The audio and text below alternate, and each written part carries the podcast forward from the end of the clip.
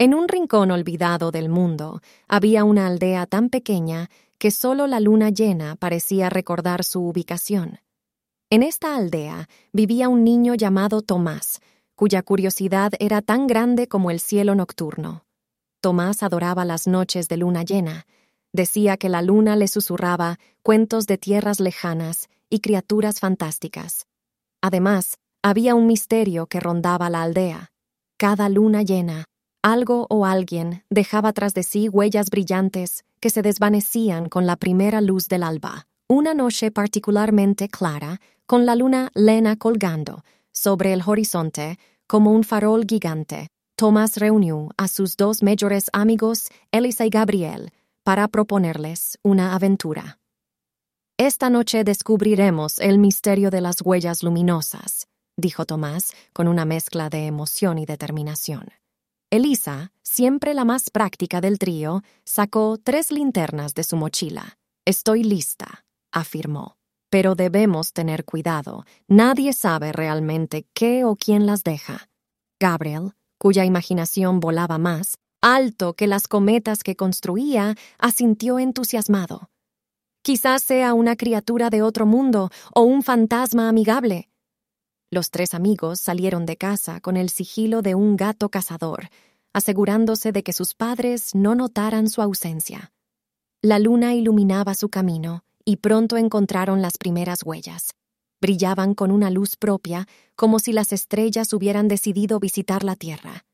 Son hermosas, susurró Elisa, pero su voz fue ahogada por un sonido extraño que provenía del bosque cercano. ¿Lo escucharon? Preguntó Gabriel, su voz temblorosa. Tomás asintió y señaló hacia el bosque. Allá, vamos a seguir el sonido. El trío se adentró en el corazón del bosque, siguiendo las huellas que ahora se entrelazaban con el sonido misterioso. Era una melodía suave y encantadora, como si los árboles mismos estuvieran cantando. Después de caminar un buen rato, llegaron a un claro donde la luna llena bañaba todo en su luz plateada. Allí, en el centro del claro, había un estanque que reflejaba la luna. Las huellas conducían directamente a él. ¿Creen que debajo del agua? empezó a decir Gabriel, pero se detuvo cuando una figura emergió del estanque. Era una criatura como nunca habían visto. Tenía una larga cabellera que fluía con los colores de la noche y una piel que parecía reflejar la luz de las estrellas. La criatura los miró con ojos profundos y serenos. ¿Quién eres tú? preguntó Tomás, incapaz de esconder su asombro. La criatura sonrió y su voz resonó en sus mentes, sin mover los labios.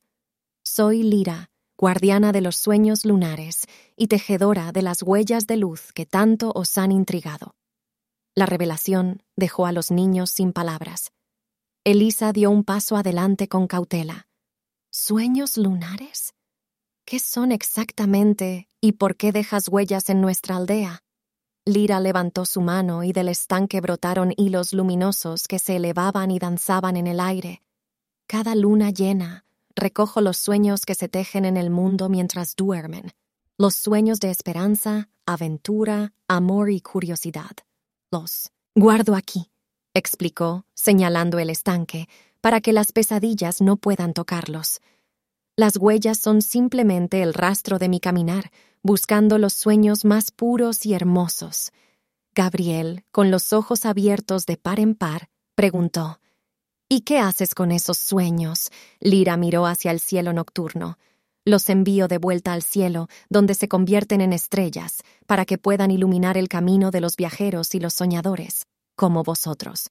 Tomás, que siempre había sentido una conexión especial con la luna, se sintió abrumado por la magia del momento. ¿Podemos ayudarte de alguna manera? La guardiana de los sueños lunares sonrió aún más ampliamente. De hecho, podéis. Esta noche es especial es la noche en que el velo entre los sueños y la realidad es más delgado. Pero necesito proteger los sueños de las sombras que buscan apagar su luz.